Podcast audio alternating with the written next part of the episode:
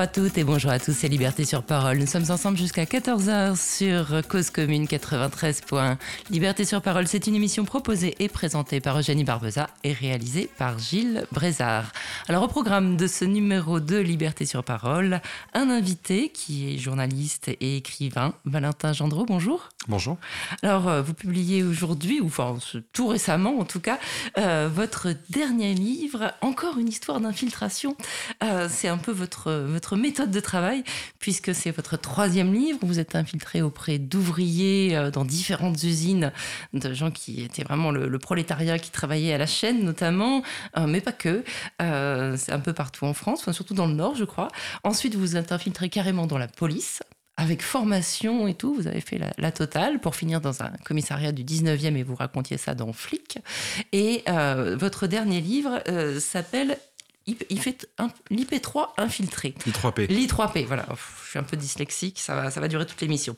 Donc l'I3P, bah, on va développer l'acronyme, comme ça euh, on saura de quoi on parle. C'est l'infirmerie de la préfecture de police de Paris, c'est ça? Ouais, infirmerie psychiatrique de la préfecture de police de Paris. C'est pour ça qu'il y a 3P, parce que ça fait IPPP. D'accord. Alors, lieu atypique, vous le décrivez dans le début du livre, même Albert Londres n'a pas réussi à y entrer, vous, vous, y êtes entré, mais alors comment avez-vous fait pour pénétrer ce lieu qui est, vous allez nous le dire, un lieu un peu unique en France qui n'existe qu'à Paris?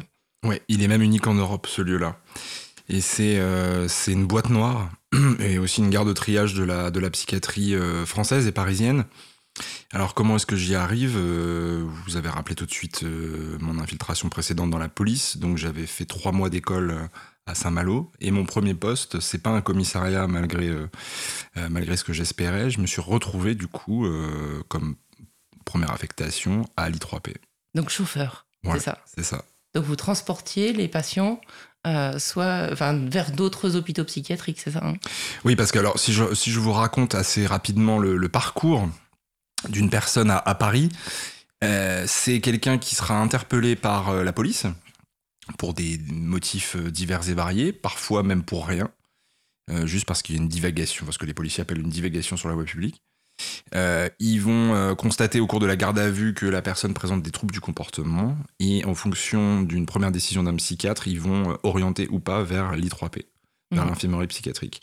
Et à l'infirmerie psychiatrique, un autre psychiatre prend le relais et décide si on hospitalise ou si on n'hospitalise pas cette personne-là.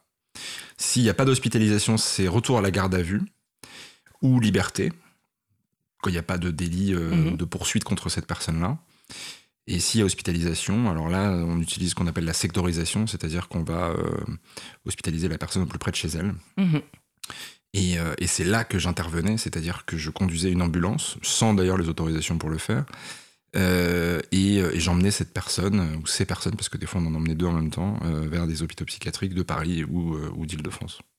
Alors donc au départ vous n'aviez pas du tout prévu d'infiltrer ce, cette I3P justement puisque bah, vous deviez être un peu déçu, c'est ce que vous racontiez dans votre précédent livre, d'être là, vous embêter un peu parce qu'il n'y avait pas forcément des transferts plusieurs fois par jour.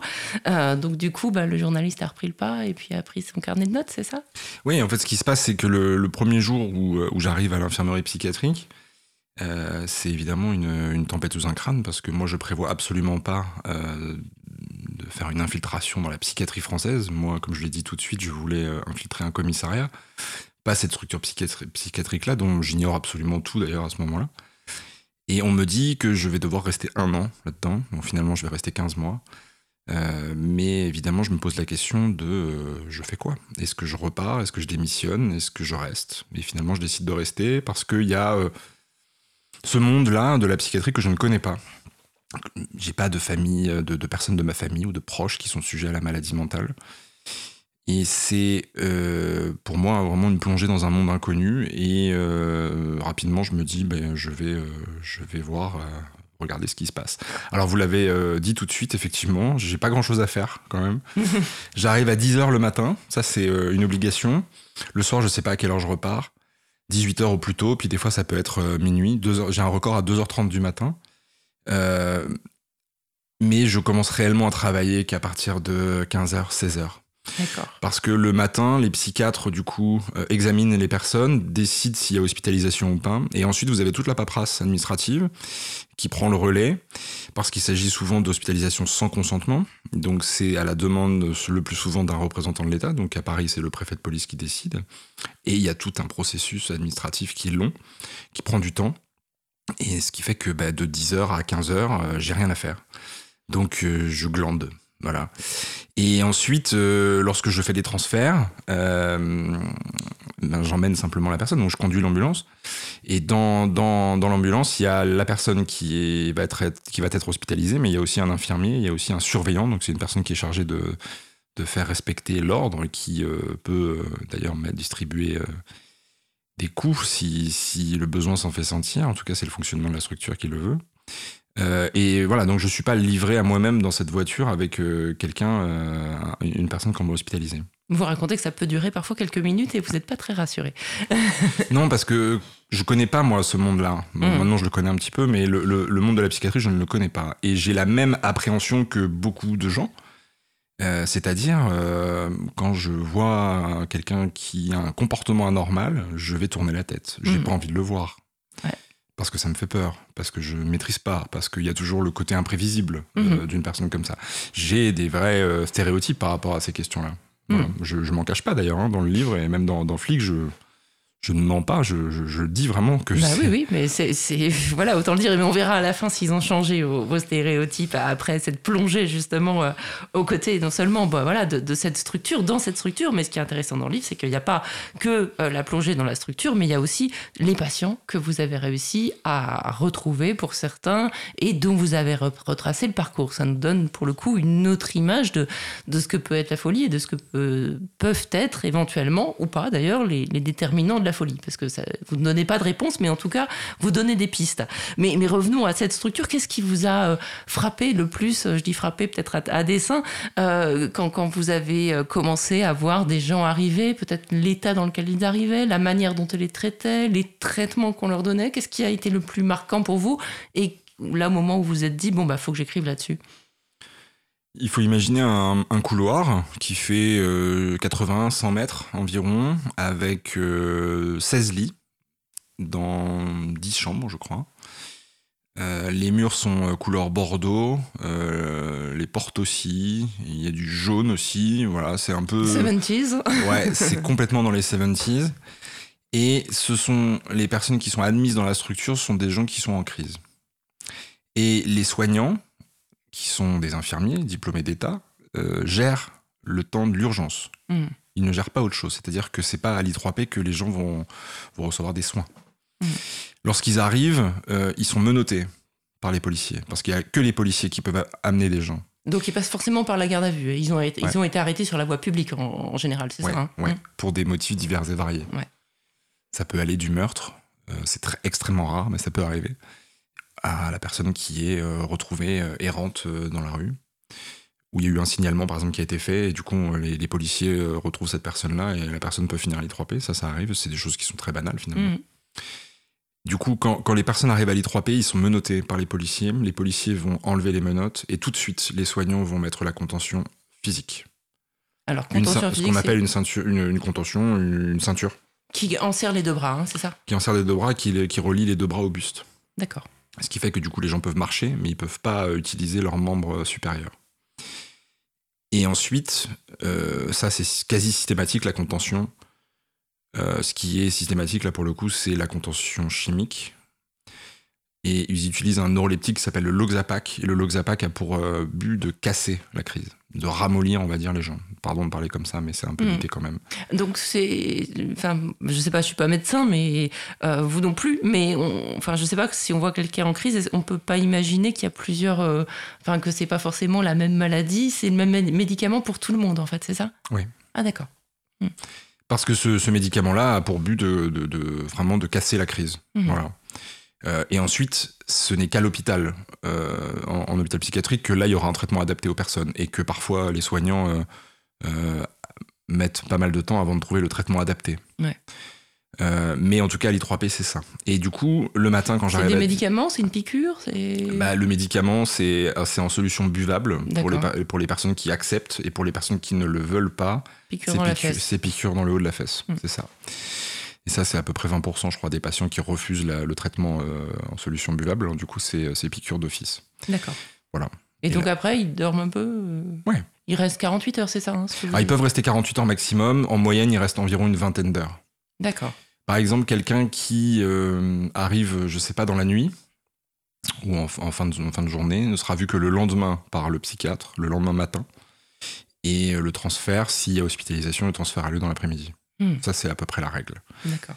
Il y a des cas de, euh, d'ajournement, c'est-à-dire qu'on reporte d'une journée euh, la décision.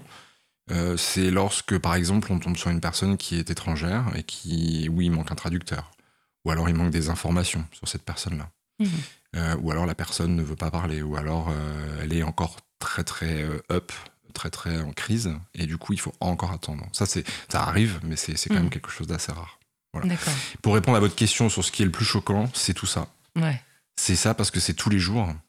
Et que vous, quand, quand j'arrive à 10h le matin, c'est euh, des gens qui vont parfois taper sur les portes. Parce qu'ils sont bien sûr enfermés dans les chambres. Oui, bien sûr, vous avez raison de le préciser, il ne s'agit que de chambres d'isolement, donc elles ne peuvent s'ouvrir que de l'extérieur. Dans les chambres, il n'y a que des lits une place fixés au sol, c'est tout. Les gens mangent sur leur lit, ils peuvent pas ouvrir les fenêtres. S'ils veulent aller aux toilettes, ils doivent frapper à la porte pour demander aux soignants d'aller aux toilettes. Et là, c'est seulement les soignants qui leur ouvrent et ensuite qui les accompagnent aux toilettes. Voilà, donc c'est une prison, ce sont des chambres cellules en fait. Mhm. C'est toute la particularité aussi de l'I3P, c'est qu'on est, euh, on est entre le médical et le policier, on est entre le judiciaire et, euh, et le côté euh, sanitaire, Mhm. on est euh, entre le répressif et le médical. C'est vraiment très très particulier cette structure-là. Mhm. Et évidemment, il y a, il y a un certain nombre de personnes qui, qui estiment que cette structure-là n'a plus lieu d'être. Ça, Oui, un autre vous débat, citez, euh, les deux, deux contrôleurs successifs des, des, des- Ouais. des lieux de privation de liberté, en l'occurrence Monsieur Delarue et Madame Azan, qui ont fait des, recommandations concernant ce lieu. Oui, parce que c'est. En fait, le- ailleurs en France, euh, le système d'urgence psychiatrique, il existe. Des, des- des gens qui vont être interpellés par la police vont aller dans un système d'urgence psychiatrique standard. Mhm. À Paris, il y a le système d'urgence psychiatrique standard, mais il y a aussi le système d'urgence psychiatrique réservé à la police. Il y a un doublon, en fait. Qui- Et, qui comment ça se fait que ça s'est préservé En fait, ça, vous avez réussi peut-être à le savoir en, en discutant avec, euh, avec certains surveillants. Euh, c'est un petit précaré de la préfecture, c'est ça? Ouais, c'est ça. Ce sont les bijoux de famille de la préfecture de police. Mhm. C'est Et uniquement ça, et, ils veulent pas s'en séparer. Donc ils font tout pour, euh, pour les garder. tout, ça veut dire quoi? Bah, C'est-à-dire que lorsque vous avez un contrôleur général des, lieux de privation de liberté euh, qui estime qu'il faut mettre euh, l'I3P euh, dans le système commun, donc ça veut dire aboli, suppression de l'I3P et, les gens qui seraient d'ordinaire admis les envoyer vers le CPOA, donc qui est le, service d'urgence psychiatrique parisienne, bah, il n'y a pas de réponse du préfet de police, il n'y a pas non plus de réponse du ministère de l'Intérieur. Voilà, on veut pas en fait, c'est Mhm. tout. Voilà, ça appartient, euh, je vous dis, c'est c'est comme ça depuis, euh, depuis la commune de Paris. Cette structure-là, elle existe depuis 1871. Et pourquoi, pourquoi voulez-vous changer? Bah non, c'est vrai. Et alors, euh, c'est assez particulier parce que vous arrivez à glaner quelques infos, enfin, en jouant au naïf, euh, devant notamment les surveillants avec qui vous déjeunez le, le midi. Et euh, ce, qui, ce qui est frappant que vous racontez dans, dans le livre, c'est que, en fait, c'est les anciens Halles qui ont été surveillants. Euh, les Halles, c'est les gros baraquets qui portaient les bouts de viande, notamment les carcasses. Et c'est eux qui ont été ensuite embauchés dans cette structure dans les années 70, c'est ça? Reconversion professionnelle. Voilà. Et à l'époque, euh, les conditions d'admission et de euh, d'hospitalisation euh, à l'I3P étaient autrement plus difficiles. C'est-à-dire qu'il y avait plus de personnes qui étaient admises, les coûts étaient beaucoup plus euh, réguliers, Mhm. des surveillants, donc des anciens fordéales, vers, vers, vers les patients. Ils pouvaient mettre plusieurs personnes dans des chambres cellules sur des matelas posés au sol, etc. Ça, ce sont des choses qui n'existent plus aujourd'hui. Mhm. Il y a eu quand même euh, notamment un passage d'une d'une d'une ambassadrice de l'ONU il y a quelques années qui avait fait un peu le, ménage là-dedans. Alors du coup, les surveillants euh, grognaient parce que c'était un peu mettre le, bordel ou la pagaille euh, à l'I3P, qui est quand même un précaré, qui est euh, extrêmement euh, obscur euh, comme structure. Mais du coup, ce passage-là a quand même fait en sorte que le ménage a été euh, à peu près fait, on va dire. Et les gens qui y travaillent, les surveillants, les infirmiers, les, les médecins, ils sont contents d'être là? Les surveillants, pour certains, ils travaillaient au CHAPSA à Nanterre, donc ils s'occupaient des, euh, des sans-abri. Oui, c'est le fameux euh, centre de Nanterre. euh, Ouais, qui a été immortalisé par, par De Clercq dans Oui. Les Naufragés. Absolument. Euh, le CHAPSA aujourd'hui n'existe plus et il y a eu aussi reconversion professionnelle pour ces surveillants-là. Les surveillants, en fait, ils sont très contents de travailler là pour la grande majorité parce que euh, vous avez des conditions de travail qui sont bonnes si on compare avec le reste de la psychiatrie française. D'accord. Euh, à l'I3P, vous allez avoir au minimum tous les jours trois infirmiers, trois surveillants, alors que si vous comparez avec un système euh, d'hôpital psychiatrique, ça va être euh, deux infirmiers, un aide-soignant pour 20-25 personnes. Donc ils courent, ils maltraitent souvent quand même les gens parce qu'ils n'ont pas, ils ont pas les moyens de faire autrement. À l'I3P, ils sont donc au minimum 6 et le nombre de personnes admises est variable. Oui, il y On a des entre jours zéro zéro et. Ouais, Il y a des jours zéro, donc là c'est la sieste pour tout le monde, hein. il n'y a, rien à faire. Voilà. Et puis le maximum ça peut être 16. Ouais. Euh, moi je l'ai vu une fois, 16. Euh, là je pense que si on fait une moyenne c'est à peu près euh, 4, 5 par jour. Mhm. C'est à peu près ça. Et après c'est variable aussi selon les, les moments de l'année. Mais les- C'est quoi les moments de l'année les plus chauds ou les moments de la semaine? Quand vous avez des, euh, par exemple une Coupe du Monde, euh, je travaillais en 2018 quand la France a Ouais. été une championne du monde, là il y a eu pas mal de travail. Bon, c'est pourquoi? Parce qu'il y a plus de monde dehors, tout simplement. Exactement. Ouais, c'est vraiment en fonction des gens qui sortent. Quoi. Mais les fous, savez- s'ils restent chez eux, ils sont très bien chez Mais eux. vous savez, l'hiver il fait froid, tout le monde est chez soi. Mhm. Même les gens euh, qui ont Même des les, gens qui, même les psychiatriques. gens qui sont suivis, euh, bien sûr, oui. oui, Ouais. oui. D'accord. Euh, ça c'est oui oui ça c'est une réalité. Il y a l'autre point pour répondre totalement à à votre question sur les sur savoir si les surveillants sont heureux ou pas de travailler là. Euh, il y a aussi le rythme de travail, c'est-à-dire qu'ils font euh, 8h 20h deux fois. Ils ont deux jours de repos, ils refont 8h 20h et ensuite ils ont quatre jours de repos. Donc c'est un rythme qui est quand même assez soutenu en termes de- d'amplitude horaire Mhm. sur une journée, mais euh, mais il y a quand même ces repos là.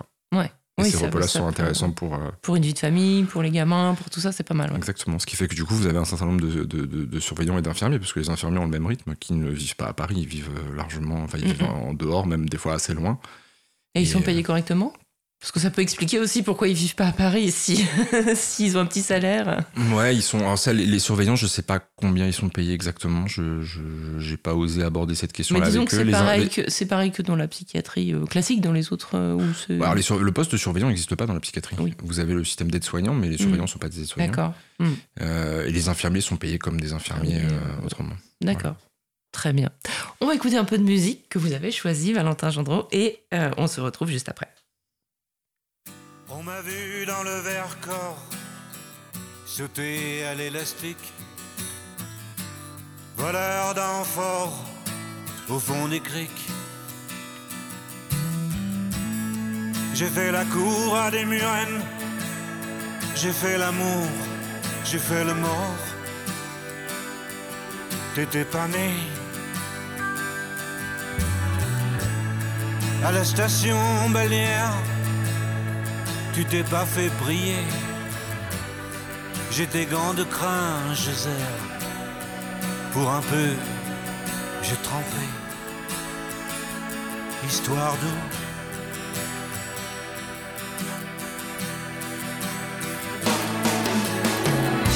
La nuit, je mens, je prends des trains à travers la plaine. La nuit, je mens, je m'en lave les mains. J'ai dans les bottes des montagnes de questions où subsiste encore ton écho? Où subsiste encore ton écho?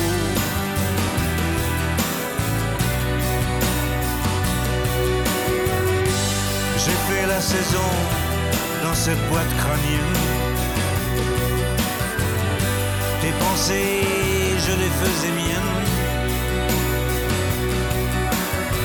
T'accaparer seulement, t'accaparer. D'estrade en estrade, j'ai fait danser tant de malentendus. Des kilomètres de vie en rose. Un jour au cirque, un autre à chercher à te plaire. Presseur de loulou, dynamiteur d'aqueduc.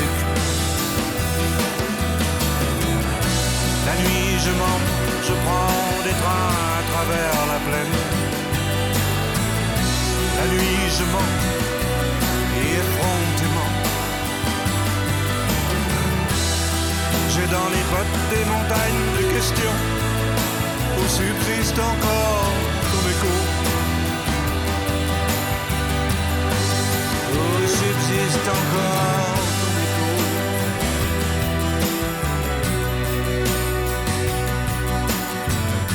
m'a vu dans le verre corps sauter à l'élastique. Voleur d'enfort au fond des criques. J'ai fait la cour à des murennes. J'ai fait l'amour, j'ai fait le mort. T'étais pas.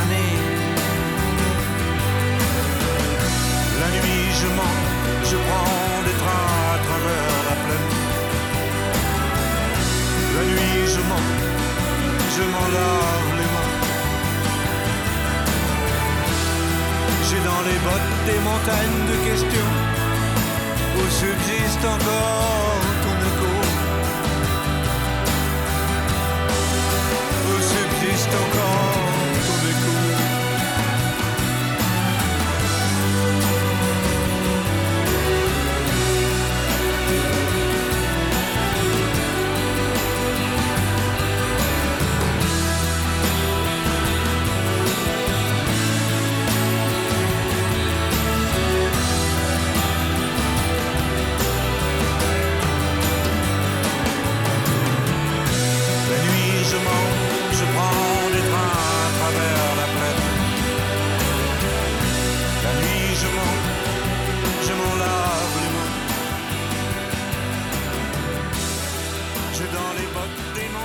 de questions où subsiste encore ton écho. C'était donc à la Machung, la nuit je mens, euh, sur euh, Cause Commune 93.1. Votre choix, euh, Valentin Gendreau. Alors pourquoi? Parce que vous mentez, vous, pas que la nuit quand vous faites vos, infiltrations, c'est ça? Pendant les infiltrations, je mens le jour, essentiellement. Oui, donc la nuit ça va, vous dormez. Non, j'adore cette chanson, je la trouve incroyablement belle. Et, euh, et la particularité de Bachung, c'est c'est qu'on on y trouve le sens que l'on veut. Et euh, je trouve qu'il est assez magique pour ça. Mhm. Bah voilà. Très bien. Mais justement, parlons un peu quand même de. Là, là c'est moitié infiltration et moitié travail de journaliste euh, à visage découvert, puisque Oui. Bon, l'infiltration, c'était même pas une infiltration très volontaire au départ. hein. Vous avez, euh, enfin, vous racontez quand même, vous posez des questions parce que quand vous décidez que vous allez écrire sur cette euh, cette I3P, euh, donc cette infirmerie psychiatrique de la préfecture de police de Paris, euh, cette boîte noire, vous avez la chance de pouvoir y pénétrer. Donc, bah, c'est en tant que journaliste, ça n'est arrivé à aucun autre. Donc, il fallait quand même la saisir cette chance. Euh, mais euh, bah, il faut prendre des notes discrètement. Euh, il faut essayer de l'amener. Alors, votre idée tout de suite, quand est-ce que vous vous êtes dit que vous alliez retrouver les patients après? Parce que c'était difficile pour vous de les interroger pendant que vous étiez chauffeur. C'était quasiment impossible. Oui, c'est arrivé, mais c'était vraiment, vraiment succinct et c'était, c'était des, des deux, trois minutes à chaque Mm. fois, donc c'est vraiment pas suffisant. C'était, en fait, ce que j'ai réussi à faire et ce qui permet de prolonger quand même mon infiltration, c'est que j'ai réussi à, à consulter des dossiers médicaux. Mhm. Et consulter mes- des, des dossiers médicaux, euh, je le fais parce que je me fais copain avec un, avec un secrétaire administratif avec qui je m'entends très bien. Alors, celui que vous appelez Bruno et qui vous charrie sur le foot? Voilà, et qui s'appelle Bruno parce qu'il est supporter du PSG, et que Bruno Ngotti est celui qui a, gagné la- qui a donné la Coupe d'Europe au PSG dans les années 90. Ça, c'est pour la petite anecdote. Euh, mais euh, lui, du coup, il me permet, malgré lui, du coup, euh, de, de, de, de, consulter ces dossiers médicaux-là. Et en fait, il y a des, dans, les, dans les rapports euh, à l'I3P, il y, a des, il y a des synthèses. Et dans les synthèses, en quelques lignes, on arrive à savoir pourquoi la personne est là et on arrive à connaître rapidement le profil, savoir si elle est connue des services psychiatriques, savoir ce qu'elle a fait avant, savoir s'il y a un encadrement, enfin un encadrement, savoir si la personne est seule ou pas, s'il y a un relais familial, etc. Et, en fait, en, en prenant conscience euh, et connaissance de ces, euh, de ces synthèses-là, euh, je me suis quand même rendu compte qu'il y avait un vrai sujet derrière. Et que même si je suis arrivé dans cette structure-là avec le, stéréotype et la peur que, qui, qui, arrive chez, quand on parle du sujet psychiatrie, je me suis dit quand même qu'il y avait des romans familiaux à pouvoir raconter. Mhm. Parce qu'on tombe pas dans la, dans la psychiatrie ou dans la maladie mentale comme ça. Alors évidemment, je suis pas psychiatre, je suis pas médecin, donc je vais pas dire comment est-ce que quelqu'un devient schizophrène ou bipolaire. Mais au moins, on peut le raconter. Mmh. oui, et puis au moins, y a, là, pour le coup, il y a. Alors évidemment, c'est une focale particulière parce que c'est pas n'importe quel établissement, mais euh, puis les gens, ils sont amenés de force, euh, donc ils ont un moment divagué sur là, ils ont fait des grosses crises, quoi, on va dire au moins, mais euh, mais mais voilà, il y a quand même des, des traits communs que vous que vous que vous allez raconter après en retrouvant ces gens une fois que vous êtes sortis, donc même après avoir fait votre année de, de police derrière, c'est ça, vous les recontactez un an, deux ans après? Oui, c'est ça. C'est à peu près ça. C'était à peu près deux ans après. Hein. Euh, en fait, ce qui s'est passé, c'est que je, donc je fais mon infiltration dans la police, j'écris le livre Flic, euh, et puis ensuite, j'ai quand même ces carnets de notes de l'I3P, et je me dis, c'est quand même dommage de rien en faire de cette matière-là, parce que c'est une matière qui est riche. C'est une matière dont on parle absolument jamais, la psychiatrie, et en tout cas pas sous cet angle-là. C'est-à-dire que si on parle psychiatrie, ça va être souvent des psychiatres qui vont euh, écrire, ça va être des infirmiers qui peuvent raconter aussi leurs années passées dans des, dans des institutions psychiatriques. Mais le côté journalistique, à savoir de raconter euh, ces romans familiaux-là, ça n'arrive pas. Donc en fait, c'est ça qui m'a intéressé. Et, euh, du coup, j'avais mes notes, et en consultant mes notes, j'ai retrouver des noms, parfois retrouver des adresses lorsque je les avais euh, notées. Bah oui, puisque vous les ameniez, donc éventuellement, il y avait, vous avez aussi une adresse de la famille ou une adresse d'un référent, c'est ça? Exactement, ouais. D'accord. Et du coup, après un petit tour sur les réseaux sociaux, et puis euh, j'ai envoyé des messages. J'ai envoyé des messages à environ une dizaine de, familles. Et il y en a quatre qui m'ont répondu. Et ce sont ces quatre familles-là que je raconte dans le, dans le, dans le livre. Voilà. Alors, euh, alors, on va parler de, certaines d'entre elles, bien sûr, mais euh, euh, ils, vous dit, ils vous ont dit pourquoi ils vous répondaient? Vous leur demandiez quoi, en fait? Voilà, j'ai transporté votre frère, votre père, votre, votre conjoint, votre, voilà, votre parent. je, voudrais, je suis journaliste, je voudrais vous parler, et ça marche. Et ils ont eu envie de, raconter. Oui, déjà, je pense que c'était important de tisser tout de suite un lien de confiance. Euh, et euh, le lien de confiance, je le tisse en disant euh, je voudrais vous rencontrer pour qu'on puisse parler de cette personne, donc de votre frère, de votre soeur, de votre mère, de votre enfant, enfant que j'ai emmené à l'hôpital. Par contre, je m'engage à, vous faire relire avant publication. Ça, pour moi, c'est une donnée qui est importante parce que ça veut dire que je les prends pas pour. À eux, vous ne leur mentez pas. Non, eux, je leur mens pas. Je leur garantis aussi l'anonymat. Ouais. Voilà, donc ça pour moi, ce sont des données qui sont importantes dans mon équation, c'est euh, leur donner des garanties. Mmh. Et l'anonymat, c'est important pour eux parce que souvent, euh, euh, ils veulent bien en parler, mais à condition que personne ne puisse les reconnaître. donc voilà. Parce que c'est quand même, euh, enfin voilà, la folie est quand même très mal vue dans notre société et dans beaucoup de sociétés, je pense. Oui, bien sûr. Et quand vous êtes euh, inséré dans la société, que vous avez un frère, une sœur qui ne l'est pas, euh, vous avez toujours le regard de l'autre. Mhm. Et il faut quand même prendre en compte cette problématique-là. Donc du coup, donc j'ai donné ces garanties-là, et puis et je les ai respectées. Et, et c'est comme ça que j'ai pu rentrer dans ces familles-là. D'accord. Alors, euh, il vous arrive une mésaventure quand vous êtes euh, chauffeur. Il y a un homme que vous transportez qui se sauve. Ouais. Celui-là, vous l'avez retrouvé. Ouais. Alors, c'était un, jeune homme, hein, c'est ça? Il s'est sauvé. Il s'est sauvé. Alors, l'infirmière et le surveillant étaient très, très, très, très embêtés. Vous lui avez couru derrière, vous l'avez pas rattrapé. Euh, donc, vous avez fait ils ont écrit un rapport. Et finalement, bon, il était rentré chez ses parents, c'est ça? Ouais, tout à fait. Et c'est le seul qui, euh, qui a fugué. J'ai dû en transférer à peu près un, plus d'un millier de personnes vers des hôpitaux psychiatriques. C'est le seul qui a fugué, donc forcément, je m'en souviens très bien. Euh, et Thomas, donc c'est évidemment pas son vrai prénom, mais Thomas, c'est le, pseudo de ce jeune homme qui a, qui a fugué. Lui, j'avais noté son adresse. Et, euh, et, deux ans plus tard, j'ai sonné à l'adresse en disant voilà, je m'appelle Valentin Gendreau, je suis journaliste et je voudrais. voilà. Donc ça s'est passé comme ça. Et lui, évidemment, c'est un souvenir indélébile. Mmh. Parce qu'il y a la. Il y a l'infirmière qui a peur parce qu'elle va devoir écrire un rapport et qu'elle va sans doute se faire taper sur les doigts. Voilà, cette réaction très égoïste et très égocentrée. Euh, il y a le surveillant qui a une réaction beaucoup plus humaine en disant euh, j'espère qu'il lui a rien arrivé. Et moi j'ai à peu près la même réaction aussi, bien sûr. Mmh. Vous avez quelqu'un qui porte la contention, donc qui a les, les bras euh, reliés au buste, qui vient de prendre des neuroleptiques qui n'ont pas encore fait effet euh, qui se balade dans Paris. Donc vous avez cette, chose-là, ce, cet aspect-là, cet événement-là qui arrive. Euh, et, euh, et évidemment, euh, il y a la scène juste à côté, il y a la circulation, les voitures, etc. Et on ne sait pas ce qui peut se passer. Mm. Et finalement, lorsque le père appelle pour dire que Thomas vient d'arriver chez eux, c'est un vrai soulagement de savoir qu'il lui a rien arrivé. Ouais. Et ce qui s'est passé ensuite, c'est que des policiers sont allés le chercher, l'ont ramené à l'I3P, et ensuite on l'a transféré à l'hôpital où il devait aller. Alors, qui est Thomas? Parce que vous, vous l'avez vu que sous contention, sous médoc, même s'il faisait pas encore effet, euh, enfin, vous, vous pouviez pas avoir un aperçu juste de, de qui il est là-bas, en fait. À l'I3P, on voit pas les gens tels qu'ils sont. Non, non, bien sûr. Thomas, c'est un, c'est un jeune homme qui est né en 89, en décembre 89, donc il va avoir 33 ans, donc c'est plus vraiment un jeune homme. Et il est euh, entouré par euh, des parents, un frère, une sœur, euh, une famille très insérée, très bien insérée dans la société française, qui vivent à Paris, de gens qui gagnent plutôt bien leur vie. Et, Thomas a, lui, toutes les peines du monde à s'insérer.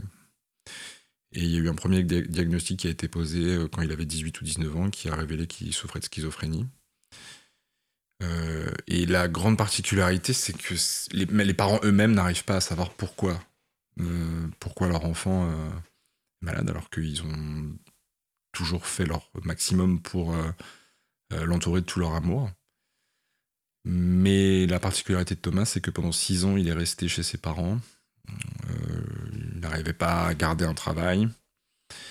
Les parents lui proposaient des, stages dans leurs entreprises respectives, même des, des contrats, des CDD, etc. Puis ça le faisait jamais. Les études, ça le faisait pas non plus. C'était toujours difficile. Il C'est lui qui faisait du skateboard ou pas Ouais. c'est du skateboard, une vraie passion pour le skateboard et pour le rap aussi. Ouais. Le skateboard, il, était, euh, il avait fait des compétitions à, à haut niveau, et puis finalement, un jour, il a décidé d'arrêter. Il faisait du dessin, il était très doué pour le dessin, puis un jour, il a, finalement, il a décidé d'arrêter. Avec des problèmes d'addiction aussi. Oui, au shit. Ce qui est pas anodin parce qu'on sait que ça peut avoir un rapport quand même entre avec Oui, la oui. schizophrénie pour les jeunes hommes, enfin les jeunes gens. Ouais, après, il a sa sœur euh, qui en fume pas mal aussi, et pourtant, elle n'a pas de pathologie. Hmm. C'est ça la difficulté, c'est aussi la question de la loterie. Pourquoi Bah, lui voilà. et pourquoi pas moi Pourquoi pas vous Pourquoi pas euh, sa sœur? C'est toujours cette question-là et personne n'a la, n'a la réponse. Mm. En tout cas, euh, d'un point de vue euh, euh, charge mentale quotidienne pour les parents, c'est pendant six ans, Thomas refuse d'être hospitalisé. Lorsque le- les parents arrivent à faire venir les policiers, les pompiers, des équipes d'infirmiers psychiatriques mobiles, bah, Thomas arrive à s'échapper parce que Thomas est malin. Thomas refuse sa maladie, refuse les traitements. Et un jour, les parents décident de le mettre dans un, de lui prendre un appartement parce que eux ont besoin de respirer. Ouais, il faut raconter que les parents ils dorment quand même avec un marteau sous leur Ouais, oreiller, quoi. Ils ouais. dorment tout habillés pour pouvoir appeler très vite ou fuir, même Ouais. parce qu'il a des crises de, de, De de- grande, grande violence et ils ont enlevé tous les objets pointus, contondants de, la cuisine notamment. Les couteaux, etc. Voilà. Puis il y a quand même une sœur qui est, qui est à peu près de son âge. Il y a un petit frère qui surprotège apparemment. hein, Qui le, le petit frère, il y touche Ouais, pas. ouais, mais pas il- touche, pas touche au petit frère. Voilà. Ouais. Mais, mais bon, voilà, c'est très, c'est très bizarre et c'est très inquiétant quand même de vivre dans cette ambiance pour, euh, pour les parents et pour les, la fratrie. Quoi. Oui, pour en avoir parlé euh, donc avec les parents, euh, la mère, par exemple, quand elle en parle, elle, elle, elle pleure. Mhm. Juste simplement en se remémorant ces moments-là. Ça veut dire, c'est- difficile de prendre, de se rendre compte de, de- désastre euh, émotionnel que ça implique quand même d'avoir un enfant qui est, qui est schizophrène et où surtout pendant euh, pendant six ans il n'y a pas de il a pas de, de- de solution possible. Ils Et pourtant, c'est des gens euh, plutôt très éduqués, qui ont un bon niveau de vie, qui s'impliquent dans des associations, qui Ouais. essayent de trouver le mieux pour leur fils, en fait. Ouais, avec le père qui, qui se met en retrait de ses activités professionnelles pour se- être bénévole dans des associations. À l'UNAFAM, par exemple, c'est des associations d'aide aux personnes euh, euh, sujettes aux maladies mentales. Mhm. Il se rend disponible pour ça, il fait le maximum pour son fils. Mhm. Et puis ça ne, ça ne fonctionne pas. Ça ne fonctionne pas. Et leur seul échappatoire pour pouvoir vivre, c'est de prendre deux appartements, en fait. Un pour eux et un pour lui. Et puis dans cet appartement-là, donc l'appartement où Thomas va vivre, ça se passe mal assez rapidement. Il se met quasiment tout l'immeuble à dos. Et puis un jour, euh, un jour, il met des coups de skateboard dans la porte de son voisin. Bon, c'est anodin, hein, mais c'est suffisant pour euh, que les flics débarquent et, et- et- et l'emmènent euh, en garde à vue, puis ensuite euh, à l'I3P, puis ensuite il fugue, comme on l'a dit, puis ensuite en hôpital psychiatrique. Il est resté presque 4 ans à l'hôpital psychiatrique. J'ai revu son père la semaine dernière, donc on a, pu savoir un peu la suite. Ce qui est terrible, c'est qu'il est resté plus de 4 ans à l'hôpital. C'est-à-dire que le jour, il était dehors et le soir, il dormait à l'hôpital. Et puis un jour, l'hôpital leur a dit euh, on n'est pas un hôtel, donc vous allez reprendre votre fils. Et aujourd'hui, leur fils est de retour chez eux. Voilà, donc il squatte dans le salon. D'accord. Voilà. Avec La réalité, mêmes- du coup, il retourne 6 ans en arrière. Ouais, avec les mêmes crises qu'avant, il n'est pas guéri. Ah, il est stabilisé. Ouais. Mais étant donné qu'il est dans le déni, dans, dans le déni pardon, de sa maladie, Il se peut qu'il arrête de prendre ses médicaments un jour ou il- c'est l'autre. déjà le cas. Il, Ah oui. il- il ne veut pas prendre son traitement. D'ailleurs, il, me le dit. euh, le- le- quand, Oui, parce quand que je vous le rencontrez aussi. Bien vous sûr. le rencontrez, il vous, il vous fait lire ses textes de rap. euh, Ouais, vous avez une conversation avec lui. C'est pas que vous ne voyez pas que les proches, vous voyez également les personnes. Ouais, bien sûr. Et effectivement, il est quand même assez inquiétant. Euh, il est, euh, enfin, en tout cas, il est inquiétant. Il est pas, euh, il sort du cadre de la normalité. Hmm. Par exemple, il me raconte que les webcams sont surveillées par les gens puissants de ce monde. Que euh, lui, il écrit du rap, mais que euh, il arrive à trouver des significations dans des textes de rappeurs comme Booba, par exemple, que Booba lui aurait piqué des, des- des- des phrases. Mhm. Voilà, ça, c'est, on se dit, euh, ok, bon. Euh, mais en tout cas, Thomas aujourd'hui est de retour chez ses parents. Il est stabilisé, mais s'il prend pas son traitement, malheureusement, je pense, je ne suis pas spécialiste encore une fois, mais je pense qu'il il est possible que les parents retournent à la situation qu'ils ont connue il y a quelques années. Oui, parce que moi, je, je l'ai quitté dans le livre, hein, Thomas, et il me semble bien qu'il était question d'un appartement thérapeutique. Ouais, vous avez raison. Il est tout à fait question d'un appartement thérapeutique. C'est toujours le cas, sauf qu'il y a une liste d'attente parce qu'il n'y a pas assez de moyens. Ouais. parce qu'il n'y a pas assez d'appartements thérapeutiques, parce qu'il n'y a pas assez de soignants pour euh, gérer des appartements thérapeutiques. Donc là, euh, Thomas est en attente Mm. d'un appartement thérapeutique. Donc ça veut dire qu'il y a quand même euh, enfin, ce manque de moyens à la psychiatrie qui ne permet pas de garder les gens qui ont besoin d'être gardés au moins la nuit ou de pouvoir euh, avoir euh, une observance, soit-elle forcée, de, leur traitement. Bah, ça fait peut-être des gens qui vont à nouveau causer des, des, désordres, qui devront mobiliser les services de l'I3P, plus d'autres services. Enfin, je sais pas si économiquement, même pour être très cynique, c'est si économique que ça de faire des, économies sur les moyens hein, au traitement de fond. En fait, c'est assez, assez fou, il me semble. comme- Mais ce qui, ce qui, moi, me choque le plus euh, concernant euh, Thomas, Thomas n'a jamais rien fait de mal en soi. Hormis, Mm. euh, il est inconnu des services de police, ou il l'était en tout cas. Euh, il a juste mis un jour un coup de skateboard dans la porte de son voisin, mais sinon, il a un casier judiciaire. Il a terrorisé sa, sa famille quand même. Voilà, ce que j'allais dire, effectivement. Si sa famille avait porté plainte, je pense qu'il y aurait Oui, peut-être un gros le- dossier, mais ils le feront jamais. Mais Non. voilà. Mais non, mais ce que, ce que je voulais dire, c'est qu'il n'a pas de, il a pas d'antécédent judiciaire autre que ce jour où il met euh, des coups de, de skateboard Mm. dans la porte de son voisin. C'est-à-dire que avant, euh, effectivement, c'est sa famille qui est en danger. Et Mais- c'est à nouveau la famille qui est en danger aujourd'hui. Voilà, Voilà. c'est ça. Et, et- et normalement, c'est à mon sens, c'est à, l'État de prendre en, Ouais. en charge euh, Thomas. Ouais. C'est à l'État de garantir euh, euh, le bien-être de Thomas et de tout faire en sorte pour que ça aille mieux, Mm. pour qu'il puisse être inséré du mieux possible dans la société, avec toutes les difficultés évidemment qu'implique la maladie mentale. Et aujourd'hui, on n'y est pas. On n'y est pas du tout. Il y a un côté, vous voyez, démerdez-vous. Bah oui, les oui. les là, parents, là, vous avez cet enfant, c'est pas de votre faute, mais démerdez-vous. Ouais. Voilà, ça c'est assez insupportable. Hmm. Et les parents, ils voient comment l'avenir, du coup, ils essayent de, ils attendent un appartement thérapeutique comme, euh, euh, voilà, euh, avec cet espoir-là, mais c'est leur seul horizon. Bien sûr. Oui, parce qu'ils avaient déjà essayé de le faire hospitaliser bien avant, hein, et puis à chaque fois, ça, ça marchait pas parce que ils- Ah, les, les parents ont essayé un certain un nombre incalculable de fois de le faire hospitaliser parce que, évidemment, ils le font pas de gaieté de cœur. Ils se rendent juste compte qu'il n'y a pas d'autre solution. En tout Mm. cas, dans la société donnée Mm. dans laquelle nous vivons, il n'y a pas d'autre solution. C'est- Mm. Il n'y a que l'hospitalisation euh, et le traitement. Ouais. Voilà, on est dans une société comme ça. Euh, Il y a sans doute d'autres solutions. En tout cas, euh, si on vit dans le réel et pas dans l'utopie, on est, on est aujourd'hui malheureusement dans un système où les soins psychiatriques, ça passe avant tout par le neuroleptique. Hmm. Alors, euh, ce, ce- ce garçon, euh, c'est un peu, on a commencé par lui, mais c'est un peu l'exception dans, dans les autres que vous avez, dans, dans l'ensemble des patients que vous avez rencontrés ou des familles de patients que vous avez rencontrés.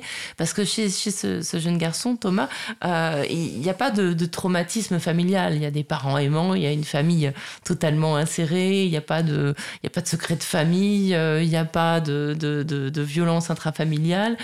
Mais c'est absolument pas le cas de tous les autres, en fait. Ça, c'est quand même, euh, c'est quand même assez frappant euh, de remarquer que dans chaque famille, euh, quel que soit le niveau de vie de la famille, quelle que soit l'origine géographique ou sociale de la famille, à chaque fois que vous avez retrouvé des gens, c'était des familles très très dysfonctionnelles en fait. Oui, les trois autres familles. Olga, Mathias et Pascal, ce sont des familles totalement dysfonctionnelles, effectivement. Alors Olga, c'est plus une famille de milieu, euh, quand même de milieu assez aisé. Les deux autres, on est quand même dans des milieux populaires. Mais dans les trois cas, effectivement, vous avez raison, c'est c'est totalement dysfonctionnel. Et dans les trois cas, c'est le père le problème. Mm, mm, mm. absolument. Ouais, ouais, c'est des pères, euh, des pères très violents. Enfin, le, on peut peut-être parler. C'est Mathias, celui qui a, les cheveux décolorés et qui, est, qui, est, fan de mode, hein, c'est ça? Voilà, et c'est son vrai prénom d'ailleurs. D'accord. Bah voilà, très bien. Et, là, vous vous racontez un petit peu, vous racontez votre première rencontre. Alors, premier contact, c'est avec la sœur. Euh, et euh, en fait, vous avez rendez-vous chez lui. Et vous êtes tout seul avec lui. Oui, parce que sa sœur Carole a du retard. On a Et là, vous emmenez pas large. Voilà. et, puis, il y, a aussi ma mémoire qui me joue des tours parce que moi, je, dans mes souvenirs, c'était un, un jeune homme. Lui, pour le coup, c'est un jeune homme et il l'est toujours. Il a 25 ans. Ouais. Euh, dans mes souvenirs, il était petit, euh, pas très, pas très euh, physiquement pas impressionnant, etc. Et puis en fait, quand j'arrive chez lui, je me retrouve face à quelqu'un qui est plus grand que moi, donc il doit faire 1m85. Et avec les, effets secondaires des traitements, il a pris euh, quand même pas mal de poids. Ouais, il dit 30 kilos, quoi. Ouais. C'est dingue, hein. C'est, ça, ça, ça, on en parlera des effets secondaires, mais c'est vraiment ça donne pas super le moral hein, de, des traitements qui, qui empêchent de bander et qui font prendre 30 kilos pour la confiance en soi, c'est top, quoi, quand même. c'est aussi pour ça que vous avez un certain nombre de personnes qui ne veulent pas le prendre. Pas. Bah parce qu'ils savent très bien les effets secondaires, mmh. notamment la perte de libido, comme vous l'avez dit. Oui, je l'ai dit beaucoup plus vulgairement, pardon. ouais, mais on, s'est compris. Euh, et, du coup, quand, quand j'arrive chez Mathias, oui, du coup, je me, je me retrouve face à quelqu'un qui, qui, fait un 85 et qui est, qui est quand même beaucoup plus carré que moi. Et, euh, et là, je me dis, waouh, mince. Et je sais pourquoi il a été à, l'hôpital, Mathias. Lui, il a été interpellé par des douaniers à Gare du Nord. Et dans son sac, il y avait des couteaux. Les douaniers donc, mettent la main sur les couteaux, ils mettent aussi la main sur son journal intime. Et dans son journal intime, il découvre qu'il veut tuer des gens et se suicider. Et il est interpellé pour ça. Ouais. Ouais. Euh, et, il a passé, euh, il a passé cinq mois en tout et pour tout à l'hôpital. Et aujourd'hui, il prend son traitement. Mais la vraie question pour Mathias, c'est pas la maladie euh, dont il souffre. Il a été détecté schizophrène, mais c'est pas ça le, problème. C'est comment est-ce qu'il peut réussir à s'insérer dans la société? Mm. C'est quelqu'un qui a extrêmement peur, qui n'a pas confiance en lui et qui est très reclus on s'est envoyé des messages pendant le confinement. Il m'a dit, tu sais, moi, ça fait 25 ans que je suis confiné.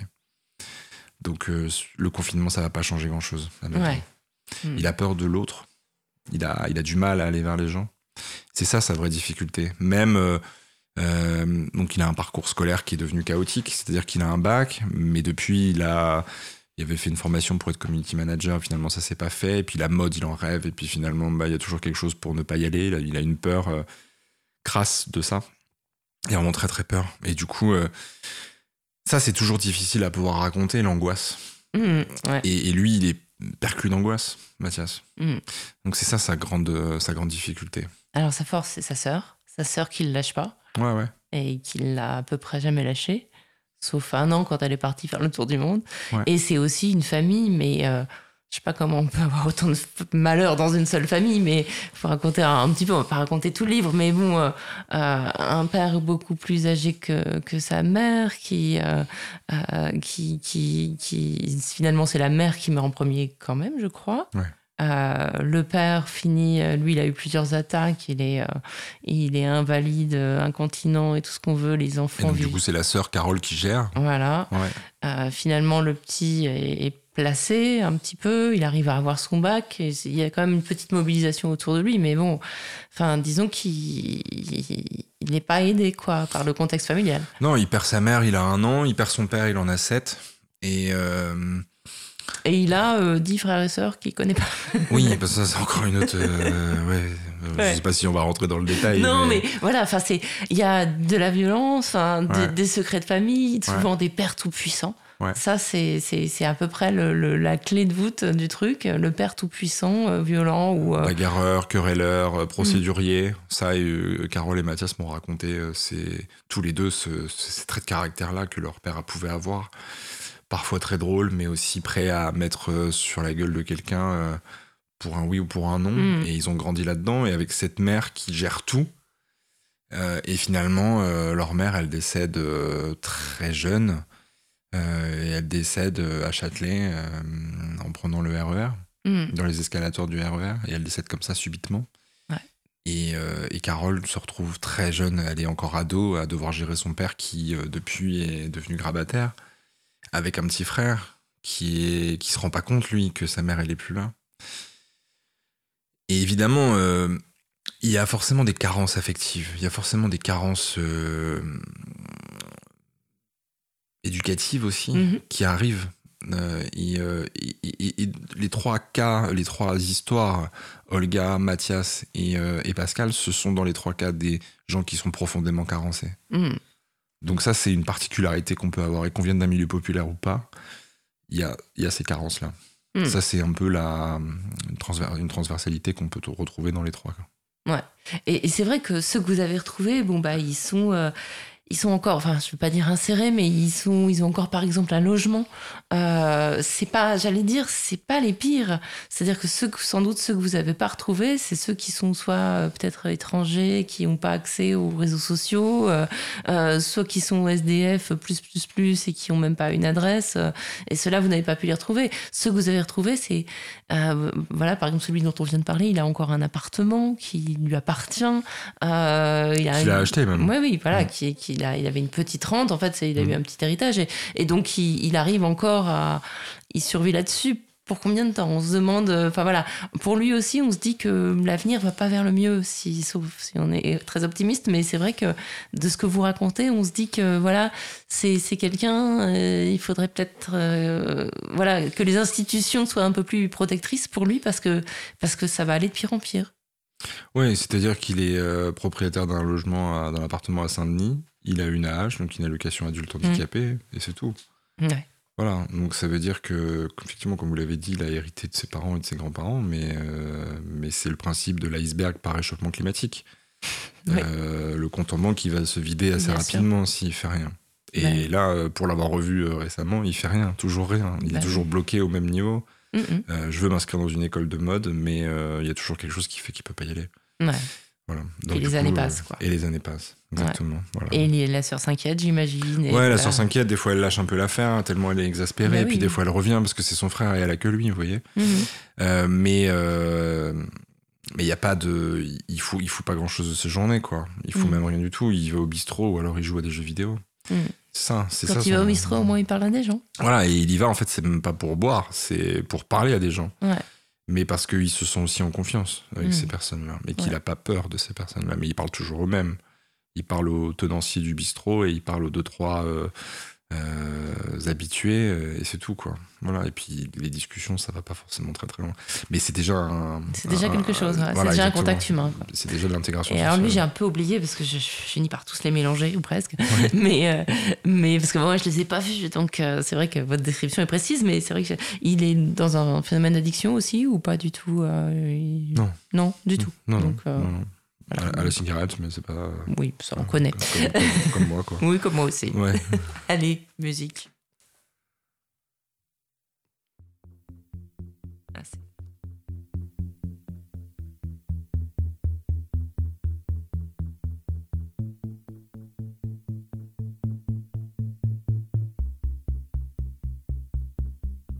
Ce n'est qu'un au revoir, ce n'est pas la fin. Je ne mentirai pas, tout ne va pas bien. Mais ce n'est qu'un au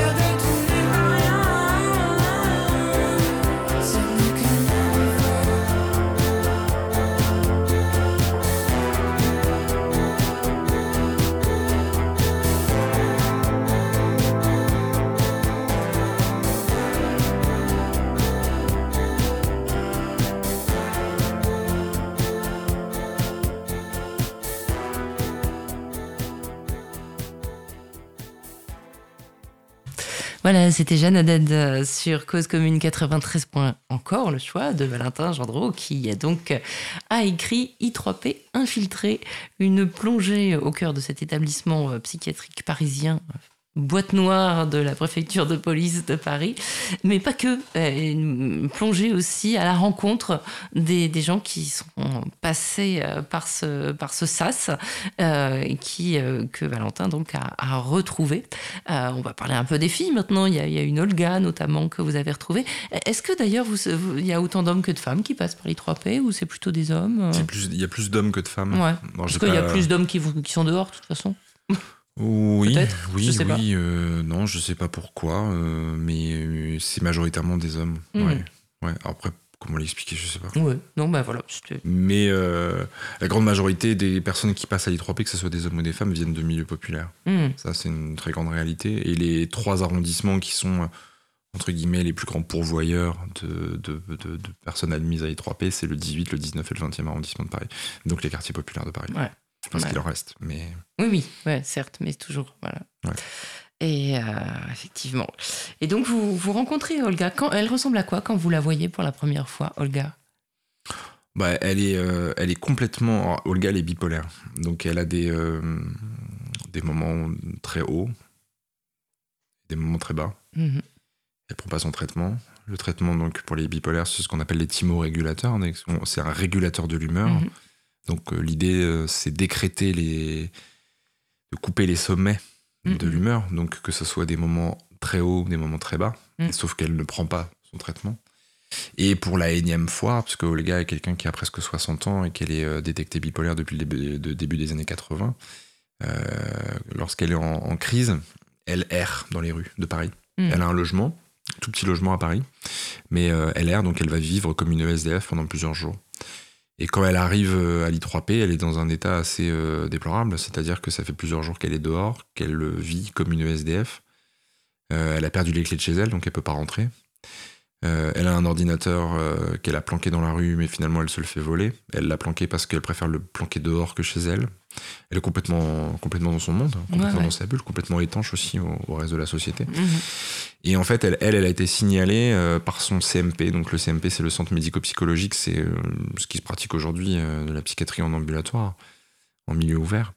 Et donc, elle n'y est pas allée pendant plusieurs jours. Ils Voilà. sont inquiétés. Voilà, et un jour, les policiers euh, sont tombés sur elle, ils l'ont contrôlée et ils l'ont emmenée. Et ils ont vu qu'elle était dans un état euh, euh, psychiatrique important, un état de crise. Donc elle a terminé à l'I3P. C'était pas la première fois qu'elle y allait. Oui. D'ailleurs, ils la saluent, les surveillants, en disant Tiens, te voilà. Ouais, ouais, parce que c'est un peu une mascotte, quoi. Mhm. Ouais, elle est connue. C'est pas la plus connue de l'I3P, mais, euh, mais elle est quand même, oui, elle est, elle est connue. C'est, elle est venue un paquet de fois déjà. Euh, et euh, voilà, c'est dans ce contexte-là que, que, que Olga arrive à l'I3P, et puis elle est hospitalisée dans son hôpital de rattachement, où elle est déjà allée là aussi un certain nombre de fois. Mhm.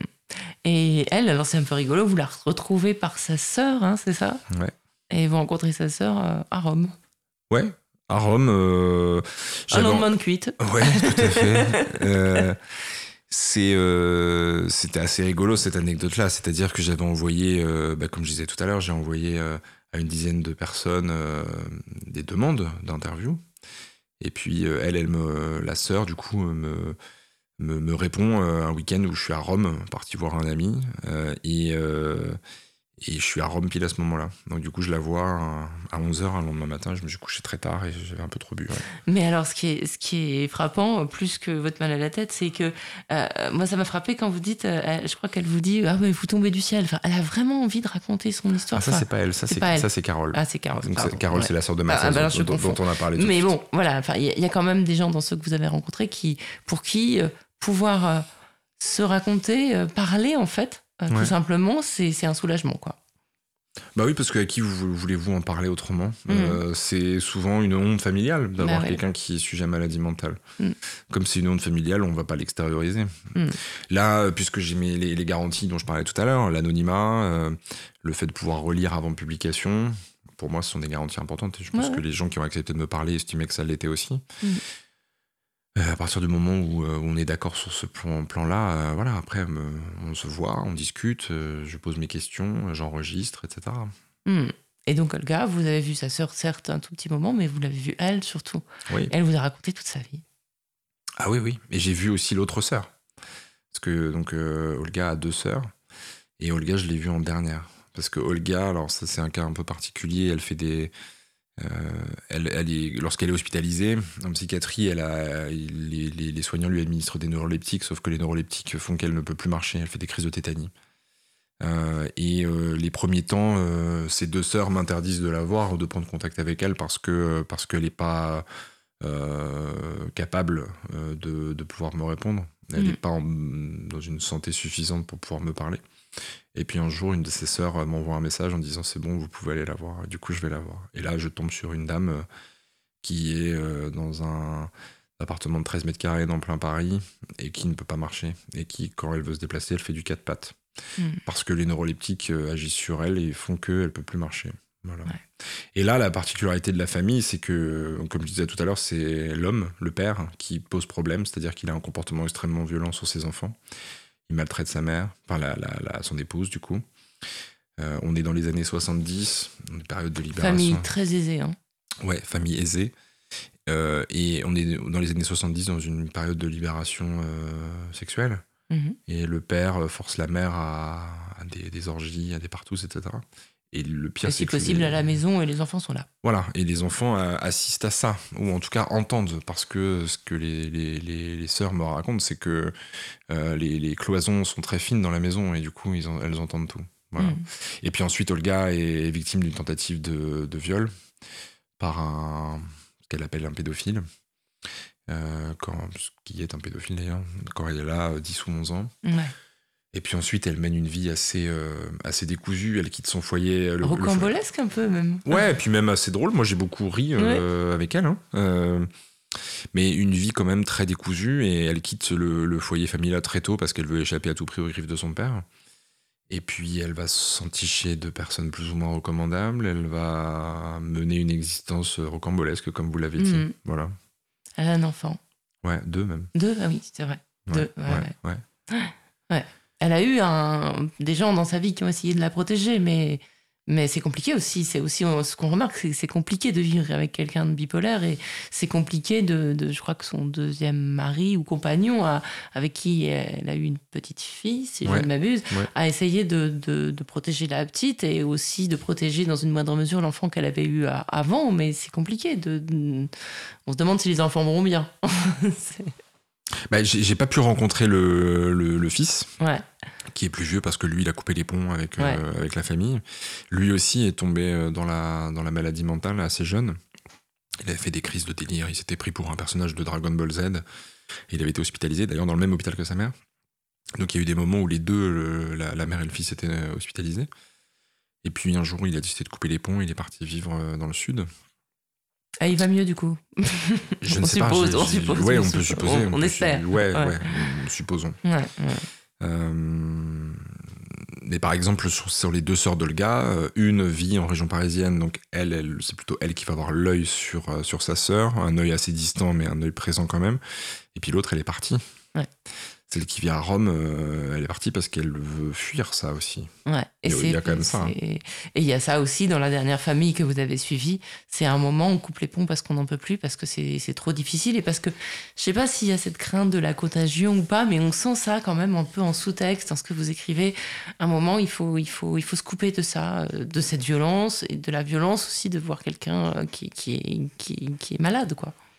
Oui, c'est ça. Et puis il y a euh, ce qu'on disait tout à l'heure, il y a aussi le côté on ne veut pas voir. Mhm. Je, pense qu'avoir quelqu'un, euh, euh, un patient psychiatrique dans sa propre famille, c'est la honte. Mhm. Et comme c'est la honte, euh, on n'a pas forcément envie d'assumer cette honte. C'est-à-dire que, comme je disais tout à l'heure, c'est la loterie. Ouais. Et cette loterie-là, on ne sait pas pourquoi elle intervient. En tout cas, elle est là, elle est présente. Et on n'a pas forcément envie de la subir, cette loterie. Et cette maladie mentale-là. Donc, Mhm. du coup, certains décident de couper les ponts. Ouais. Et c'est le cas aussi dans la, donc dans la dernière famille. Là, euh, c'est un cas plus grave. Vous parlez de, de Pascal. Lui, euh, il arrive à, à l'I3P à- après avoir quand même commis un meurtre. Oui, c'est ça. C'est un, un fait divers qui a, qui a lieu en 2018, en janvier 2018. Et il tue, euh, il tue un jeune homme euh, Dans le métro, euh, ouais, à Châtelet. un coup de couteau. Ouais, d'un coup de couteau. Après une altercation, on ne peut plus banal. Ouais, c'est totalement banal. Ce qui euh, est encore plus banal et qui rappelle le fait divers euh, de Lola, hein, c'est Ouais. que Pascal a 34 ans, il est schizophrène, mais il est surtout absolument inconnu des services psychiatriques français, Mhm. comme il est inconnu, euh, presque inconnu des services de police. Mhm. Donc c'est un, malheureusement un drame qui est totalement imprévisible. Euh, Pascal, il est d'origine congolaise. Dans sa famille, euh, il y a d'autres croyances qui d'ailleurs nous font pas mal remettre, enfin moi m'ont- m'ont fait remettre pas mal en question les croyances qu'on peut avoir nous euh, occidentaux. Mm. Nous on voit la psychiatrie de cette manière-là, avec euh, euh, l'idée des traitements, l'idée de par exemple de psychothérapie institutionnelle, d'hospitalisation, etc.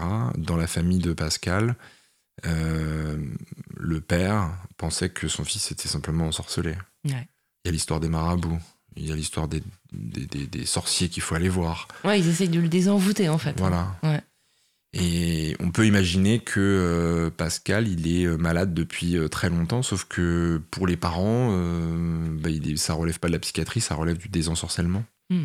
Voilà. D'ailleurs, vous coup, rencontrez le père, enfin vous, vous voyez. ouais, j'ai essayé, vous je me suis essayez- fait, je me vous suis êtes fait fait un peu rembarrer par Ouais. euh, celui que vous appelez Félix, je crois, Ouais, le, père de, de Pascal. Je me suis fait Et il vous, raconte des, il vous raconte des conneries en plus. Il, vous, il vous ment. Ouais, il me ment et je vois pas bien l'intérêt de me mentir d'ailleurs, mais euh, Moi, genre, tout va bien, casse-toi, quoi. ouais, peut-être, peut-être. Ouais, je sais pas, c'est comme ça que je l'ai interprété. Non, le vrai contact que j'ai dans cette famille-là, c'est avec une des sœurs, qui elle, euh, qui elle me raconte euh, l'histoire familiale. Et puis, comme euh, Pascal a été déclaré irresponsable pénalement pour le Mm. meurtre qu'il a commis à Châtelet, euh, il y a tout le dossier d'instruction que j'ai pu lire, consulter chez son avocat. Mm.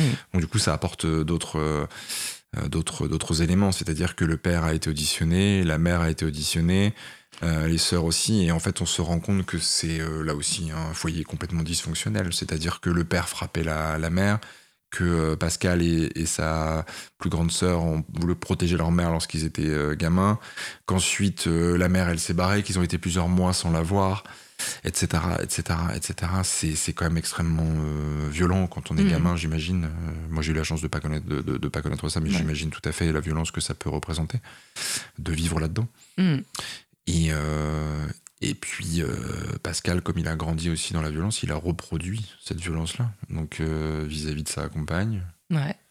euh, vis-à-vis de sa mère, vis-à-vis de son père, voilà, tout ça. Hmm. Et donc, il a reproduit cette violence, il pique des crises régulièrement, il est violent régulièrement, mais il reste inconnu des services psychiatriques et des services de police. Donc, c'est là aussi, la, la famille, en protégeant, euh, finalement, bah, laisse, laisse les choses se dégrader peut-être. Bah, je sais pas si la famille protège parce que la mère, à un moment, elle le dégage de chez elle quand même. Mhm. Et il se retrouve dans des foyers. Euh, il se met en couple avec une femme qui, elle, est connue des services psychiatriques. Ils ont des enfants qui sont placés euh, à l'aide sociale à l'enfance, l'ASE. Euh, voilà, donc c'est pas un parcours quand même très, euh, très, très, très brillant. Mhm. Euh, et puis, petit à petit, Pascal, il s'enfonce dans la maladie. Il était vigile, euh, il a du boulot, et puis rapidement, il se fait virer parce qu'il s'entend pas avec son chef. Il est vigile dans, un supermarché, et puis il s'en prend à une caissière. Et puis un jour, il porte un, un couteau sur lui, et puis euh, euh, il continue à glander, il a lâche, etc. Et puis un jour, un jour, il commet cet acte-là. Mhm. Alors pourquoi ce jour-là? C'est compliqué de pouvoir, euh, de pouvoir le dire. En tout cas, euh, euh, lorsqu'il s'en défend, euh, il a Vous des, il a avez des pu lui parler à lui aussi Non, lui, je ne l'ai pas rencontré parce que lui, il est en UMD. Il est dans les uni- unités pour maladies difficiles Oui, Villejuif. alors ça, c'est un peu les, les, pour les gens qui sont reconnus donc euh, irresponsables. Ouais. Ils sont pas néanmoins lâchés dans la nature, c'est-à-dire qu'ils n'ont pas de procès, ils ne sont pas jugés, euh, mais ils sont dans euh, des, des, des centres psychiatriques Des fermés, des prisons des prisons psychiatriques. psychiatriques, voilà. Ouais. Ouais. Ouais, ce sont des prisons psychiatriques. Pascal, même ça ceux fait. qui, même ceux qui travaillaient, avec, pardon, qui travaillaient avec vous, les surveillants qui travaillaient avec vous, ils vous disent là-bas ça rigole pas. Ça veut dire que c'est bien pire qu'à qu'à l'I- à l'I3P. Ouais, parce que la, la différence aussi avec les, les hôpitaux psychiatriques, c'est que dans les UMD, il y a un personnel soignant qui est là, euh, qui est pas là pour rigoler, quoi. Ouais. Et puis vous avez aussi des gens qui sont, pour certains, euh, incurables. Mm, mm. qui ne guériront jamais. Ouais. Euh, donc forcément, il faut mettre les moyens. Parce que souvent, les gens qui sont là-dedans ont fait des choses graves. Ouais. Pascal, ça fait 4 ans qu'il y est. Je pense qu'il va y rester malheureusement un sacré moment. Ouais, bah, d'autant que depuis les lois Sarkozy, euh, il faut qu'il repasse devant un expert pour pouvoir éventuellement sortir euh, Ouais. à un terme défini. Sinon, il peut être euh, voilà, indéfiniment euh, quoi qu'il ait commis, même si on peut dire qu'un meurtre c'est 10 ans ou c'est 20 ans, de toute façon il peut faire plus si un psychiatre le décide. Tout à fait. Mm. C'est à l'appréciation du, du psychiatre et c'est aussi l'appréciation du préfet de police qui peut euh, décider ou pas euh, euh, une libération. Mais de toute manière, avant de pouvoir sortir d'un UMD, d'une unité pour malades difficiles, il faut retourner en hôpital psychiatrique. Et puis s'il y a rechute, vous retournez à l'UMD. Ouais, Il y a tout un parcours de soins bien sûr. qui est extrêmement encadré par la Mhm. loi, avec la présence euh, d'un juge euh, de la liberté de la détention qui intervient euh, euh, tous les six mois dans son cas. Et euh, voilà, mais en tout cas, ce qui est sûr, c'est que oui, il est pas prêt de sortir. Mm. Mais la, la, la question pour lui, c'est même pas une libération, c'est savoir euh, s'il est euh, guérissable ou pas. Ouais. Alors ça, ça, ça c'est les questions auxquelles vous ne pouvez pas plus Non, répondre que n'importe qui. Je pense même pas que les, les, les, les médecins. Ben voilà, c'est des cas où on ne sait pas. Mais je voudrais qu'on revienne un petit peu sur cette euh, question d'irresponsabilité pénale. Bien évidemment, je pense que l'affaire Lola, par exemple, va reposer euh, cette question. L'affaire Alimi Mmh. a euh, presque a fait changer la loi, hein, puisqu'il y a, y, a, y a maintenant euh, la- cette, cette, cette, cette amendement, je crois, qui, qui, qui dit que euh, quand on a pris de la drogue avant de commettre un meurtre ou un acte euh, délictueux, si on l'a fait volontairement, sachant les effets que Ouais. ça pouvait avoir, enfin c'est un truc assez kafkaïen, tous les, Et inapplicable. les inapplicable, les magistrats euh, sont vent debout, euh, les avocats n'en parlons pas, enfin voilà, Mhm. bon, c'est une sorte de, de loi populiste comme il y en a beaucoup qui sont passés sous le coup du, du choc émotionnel que, que constitue le meurtre de, de quelqu'un. Bon là on imagine que euh, cette question ne manquera pas si jamais euh, la personne qui a tué la petite Lola il y a quelques jours euh, dans le 19e arrondissement parisien était déclarée irresponsable. Ça ne manquerait pas à nouveau de, faire les unes de certains journaux et les, les gorges chaudes de certains hommes et femmes politiques. Donc c'est bien que vous rappeliez quand même que les UMD c'est pas euh, c'est pas la enfin voilà c'est pas la récré quoi c'est à dire que les gens certes ne- il n'y a pas de procès mais quel intérêt aussi d'avoir quelqu'un qui n'est pas en état de se défendre quoi? On juge pas les fous c'est un principe euh, Antique. voilà Non, tout à fait, tout à fait. On on, on juge pas les fous. Et puis alors euh, là, vous parlez de l'affaire Lola. Moi, ce, dont on parle là, si on regarde les chaînes d'infos continues, etc., c'est quand même assez délirant pour le coup. Euh, dans, dans le cas d'un homicide, il y a toujours une expertise psychiatrique. Donc, c'est-à-dire qu'il y a un, deux psychiatres qui euh, examinent la personne et qui décident si oui ou non il y a euh, abolition, altération euh, du discernement ou s'il y a la responsabilité pénale pour la personne. Si la première expertise, la première expertise du coup elle est faite et il y a dans la très très grande majorité des cas une contre-expertise. C'est-à-dire que les psychiatres, euh, c'est pas un seul psychiatre qui va Mhm. décider, il y en a au moins un autre. Et si le premier psychiatre, si le second psychiatre ne dit pas la même chose que le premier, alors il y a encore un autre psychiatre qui va, euh, voilà. Et puis ça peut aller assez loin puisque sur l'affaire Alimi, par exemple, on a eu sept expertises, six experts qui ont parlé d'abolition du discernement et un autre, euh, Daniel Zaguri, qui a parlé d'altération. Donc s'il y a altération, il y a procès avec réduction de moitié des peines. Euh, c'est un débat en fait qui n'a pas lieu d'être parce que c'est des débats, ce sont des considérations de psychiatres. Personne n'est psychiatre dans ce pays sauf les psychiatres eux-mêmes. mais c'est un Je- peu comme je- les entraîneurs de foot on est tous psychiatres un ouais, ouais, c'est pas les mêmes, euh, c'est pas les mêmes finalités Oui. parce que le foot reste le foot. Euh, On s'en fout du foot dans des. Dans Faites des- gaffe, il y a peut-être Bruno qui vous écoute. Ouais, hein. ouais.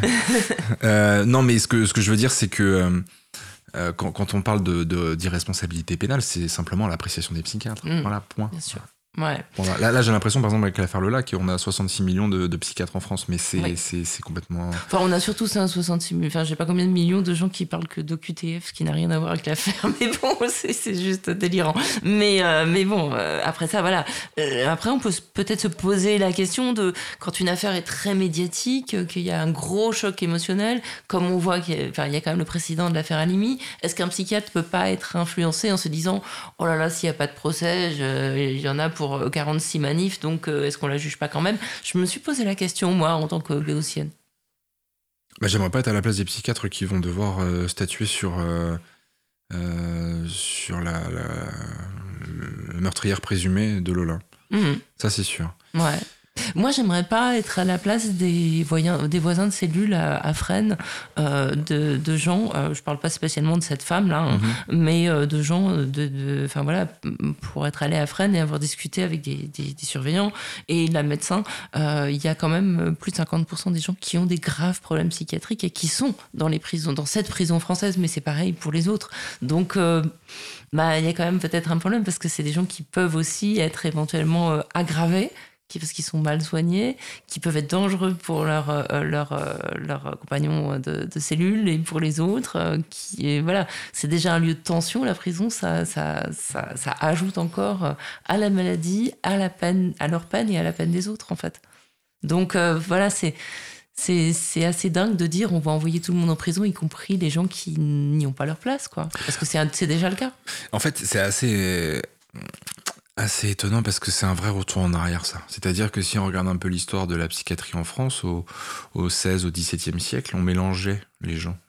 C'est-à-dire Mm. qu'on, on- dans, dans les, personnes qui étaient interpellées, ou qui étaient, non, on disait pas interpellées, mais des gens qui étaient euh, euh, attrapés par la police, ou euh, qui étaient placés dans les prisons, vous aviez euh, les mendiants, vous aviez les prostituées, vous aviez les personnes qui avaient des pathologies mentales, vous aviez les voleurs, etc. Mm. Tout le monde était un peu regroupé.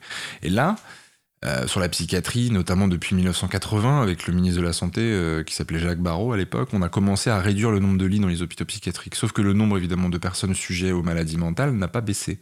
Il a même significativement, significativement euh, augmenté ces dernières années avec le Covid. Oui, Ouais. Oui. Bon, voilà, juste Oui. mais en fait c'est toujours proportionnel au nombre d'habitants. Ouais.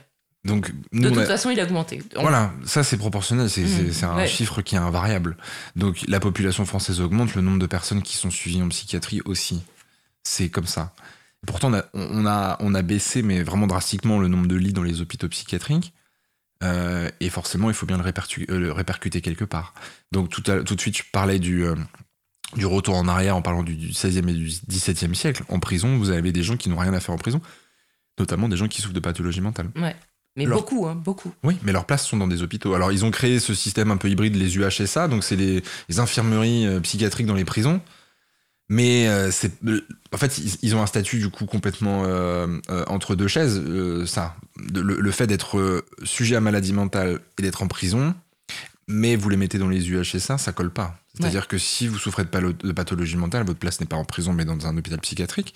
Et ensuite, avec des parcours de soins, avec des moyens, avec des soignants, il y a possibilité peut-être d'une réinsertion. C'est toujours cette clé-là qui est Bah oui. fondamentale, la réinsertion. Mm. Voilà. Là, euh, le, le, le fait de mettre euh, la meurtrière présumée de, de, de Lola en prison, euh, ça obéit aussi à, la, à, à une pratique euh, en vigueur à Paris. C'est-à-dire que en- pendant la garde à vue, pendant sa garde à vue à elle, elle a vu un expert, un, un psychiatre. Le psychiatre a dit il n'y a pas besoin de la mettre, de la transférer à l'I3P. Vous allez, vous pouvez la remettre en, en garde à vue parce qu'il n'y a pas un péril imminent, un Mhm. péril psychique imminent.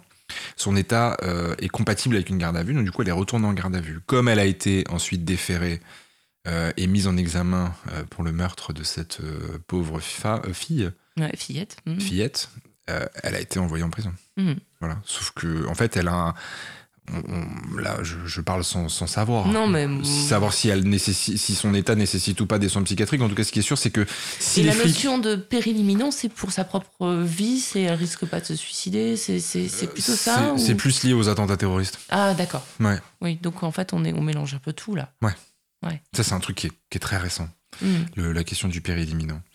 Bah, on, on apprend ça dans la, en école de police, on apprend ça aussi après euh, quand on est sur le terrain de la psychiatrie, mais vous avez, oui, un type de placement sans consentement, d'hospitalisation sans consentement euh, pour péril imminent, c'est-à-dire quelqu'un qui va passer à l'acte là tout de suite. Quoi. D'accord. Voilà. Et pas, euh, enfin contre les autres pour le coup, pas Ouais. contre lui. Ouais, c'est contre les autres, pour le Mm. coup. Ouais. Ah mais justement c'est une question que je vous ai pas posée, que vous évoquez très rapidement dans le livre.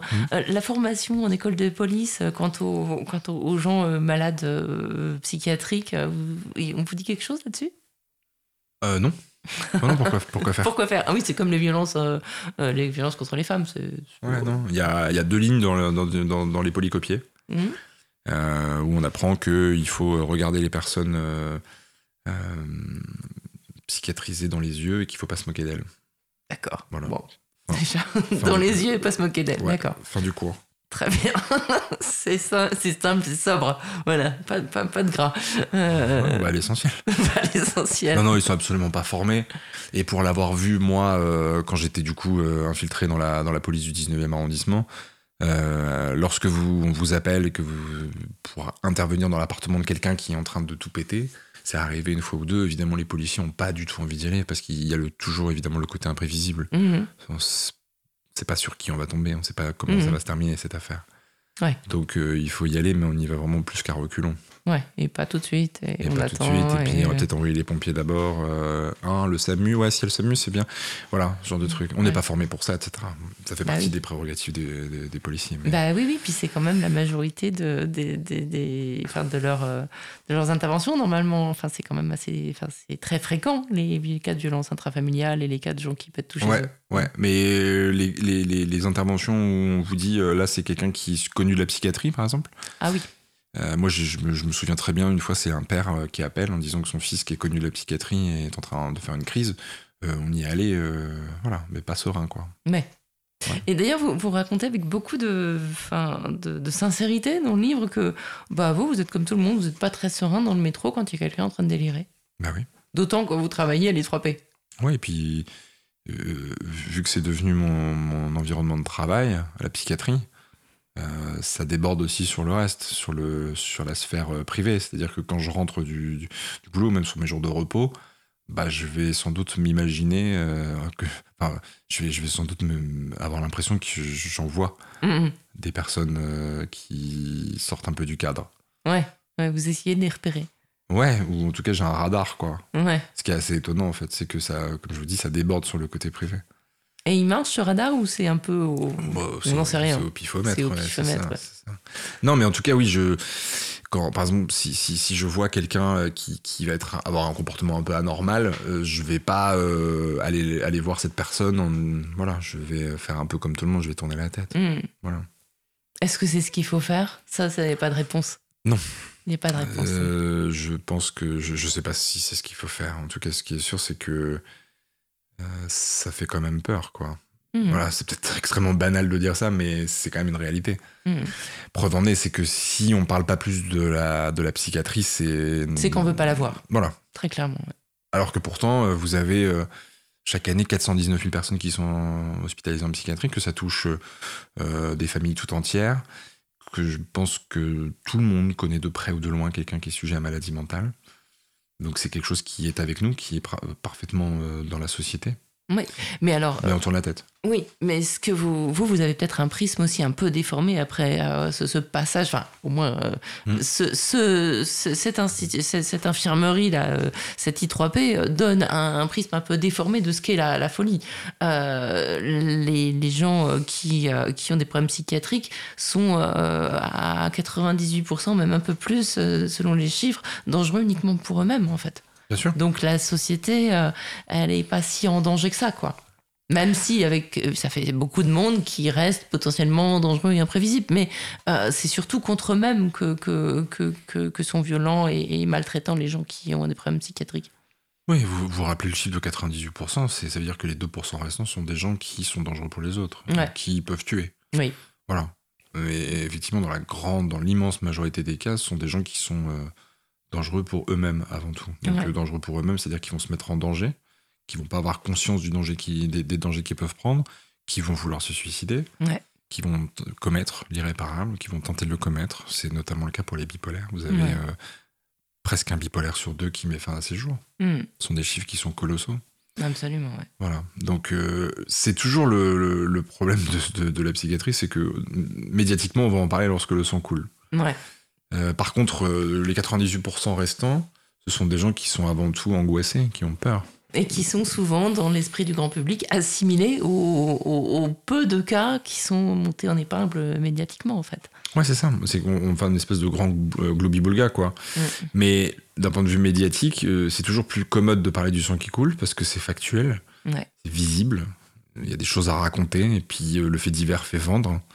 Alors que si euh, vous parlez de l'angoisse de personnes qui euh, sont par exemple fragilisées avec le Covid et les confinements, là vous allez intéresser personne. Ouais. C'est beaucoup plus difficile à montrer aussi, l'angoisse. Ouais, c'est peur. difficile à montrer, et puis c'est quelque chose qui aussi, euh, à la fois c'est difficile à montrer, puis à la fois c'est pas si loin de nous. Euh, euh, on peut peut-être chacun d'entre nous à un moment avoir des moments comme ça, ou connaître des gens à qui c'est arrivé, et donc du coup, euh, bah il y a aussi, il faut, faut le te- tenir à distance, quoi. Il y a cette, ce réflexe peut-être. Complètement. Bien sûr, ouais.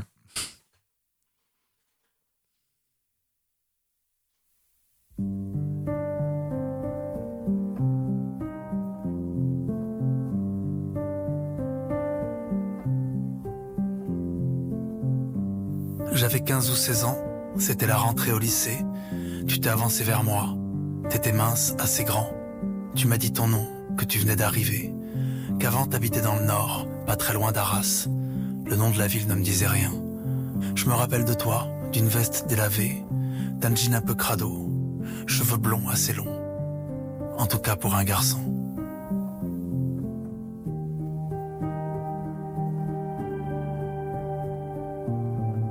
Moment de la sonnerie, tu m'as offert une Lucky.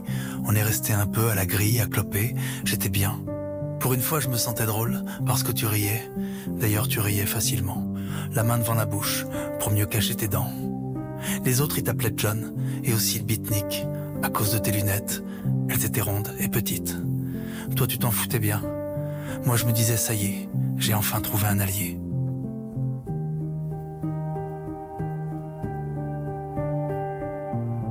On allait souvent chez toi, une cité HLM. Je me souviens d'un lac, de quelques immeubles et des types en jogging qui fumaient sur un banc. Chez toi, ton père y parlait peu. Avec lui, on buvait de la bière et du rosé, acheté chez Lidl, à deux pas de l'appart. On passait des heures dans le canapé bleu tout défoncé. On partageait les écouteurs, Louride, Scheller, Ferré. Presque aucun truc récent. Nick Drake, évidemment. Le salon sentait bizarre, la levure ou le curry, très souvent des odeurs de friture, c'est ton père qui cuisinait, je me souviens, il faisait même son pain. Tu habitais au rez-de-chaussée, c'était pas bien grand, il faisait toujours sombre à cause des rideaux fermés. C'était pas un problème, nous on aimait bien, et on restait quand même. Pourtant avec ta mère c'était pas la fête, elle criait tout le temps, toi tu me disais c'est rien, quand t'es là elle se retient. Ses yeux étaient bizarres, couleur d'huître, vert serpent, on aurait dit qu'elle était folle, toujours un peu ahurie. D'ailleurs, quand j'y repense, elle était vraiment cinglée. Partout sur sa peau, elle avait fait tatouer le nom et le visage de Freddie Mercury.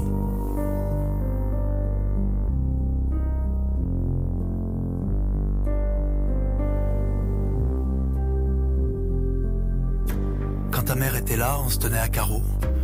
Heureusement, la plupart du temps, elle dormait dans la chambre parce que toute la nuit, elle était sortie au Pacific Club avec des amis. Toi, tu savais bien qu'elle avait pas d'amis. Tu faisais comme si, d'ailleurs, on n'en parlait pas. Parfois, elle était gentille. Elle venait s'asseoir sur le canapé. Elle était maigre comme toi. Alors, elle me fixait. Moi, je n'aimais pas tellement ça. Elle nous parlait de sa jeunesse. Ton père l'écoutait, il ne disait rien. Il avait pas intérêt. Je crois qu'il s'en foutait. Elle racontait toujours la même histoire. La rencontre dans un train avec un chanteur connu dans les années 80. Elle aurait pu le suivre pour de bon. Si ma mémoire est bonne, c'était Yves Simon. Parfois, moi je lui parlais, mais pas trop longtemps. Un peu comme un défi, aussi pour être poli.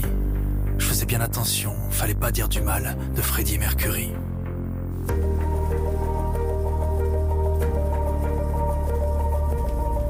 Fin juin, on avait presque plus court.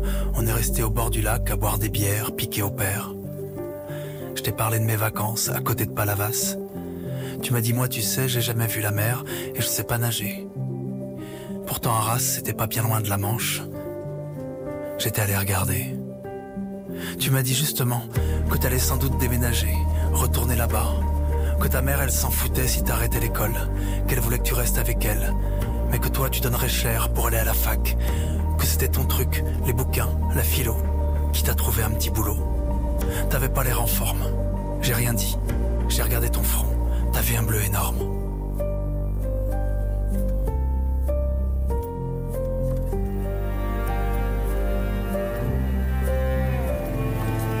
Deux jours plus tard, ta mère a lancé une cafetière brûlante sur ton père. C'est passé à ça de ton visage. Il y avait des éclats de verre partout.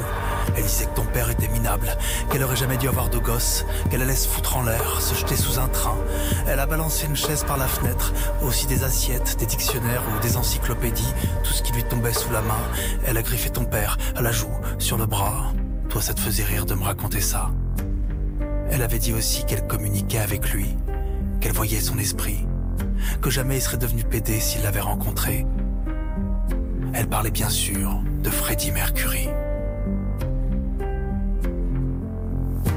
Le lendemain, j'ai sonné chez toi, mais personne m'a ouvert. Derrière la porte, ta mère qui hurlait, et la musique à fond. Elle me traitait de pédale, tout ça se mélangeait, les cris, Bohemian Rhapsody. Alors je suis reparti, j'ai traversé la cour, j'ai marché pas longtemps jusqu'à l'abribus. Et tu m'as rattrapé. T'en fais pas, reviens dans deux jours, le temps qu'elle se calme. Tu m'as dit ça et je suis sûr que si t'avais pu, t'aurais pleuré dans mes bras.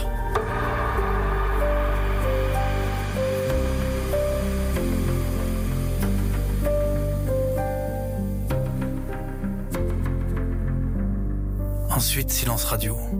À l'époque, on n'avait pas de portable, seulement un fixe, parfois un répondeur, mais là, c'était pas le cas. J'appelais tous les jours, le matin, le soir, ça sonnait dans le vide.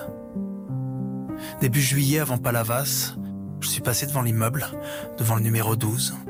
Les stores étaient baissés, la sonnette marchait plus.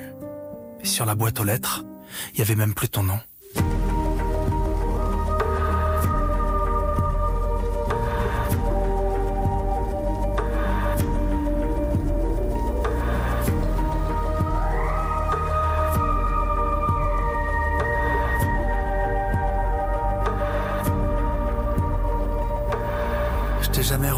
Des années après, je pense encore à toi. À ton jean délavé, à ton corps efflanqué, à ton rire, à la musique qu'on écoutait. Aucune trace de toi. Nulle part. Pourtant j'ai cherché. Ouais, j'ai cherché. Mais où que tu sois, je pense souvent à toi. T'es vivant comme ça. T'es vivant comme ça. Et quand j'écoute la voix de Freddie Mercury, promis, je me moque pas. Promis, je me moque pas.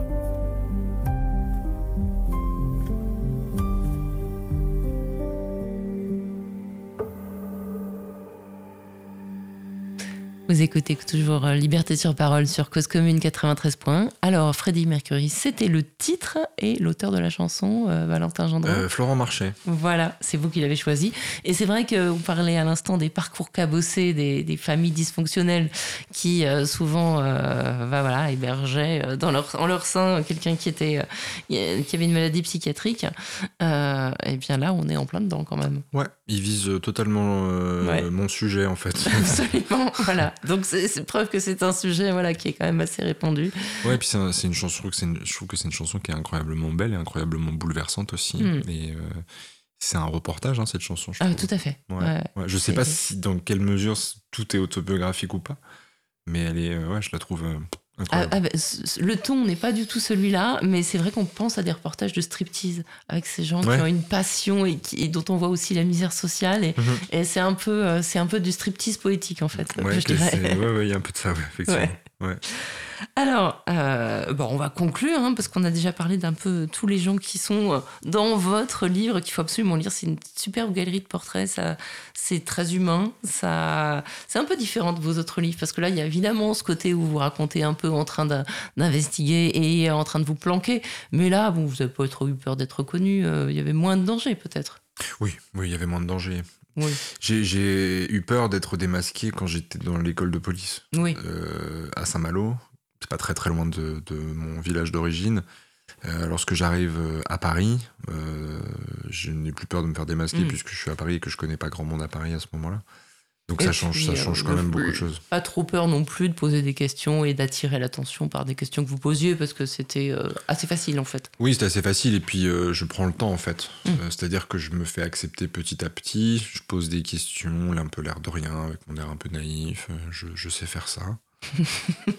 Ça m'amuse aussi d'un point de vue personnel de jouer un peu au faux naïf. Mais je j'arrive, enfin je pose des questions mais petit à petit quoi. Mhm. Voilà. J'aime bien moi prendre le temps. euh, dans tout. Hmm. Euh, j'aime bien prendre le temps de, de faire un reportage, j'aime bien prendre le temps de poser des questions, de m'installer sur un sujet.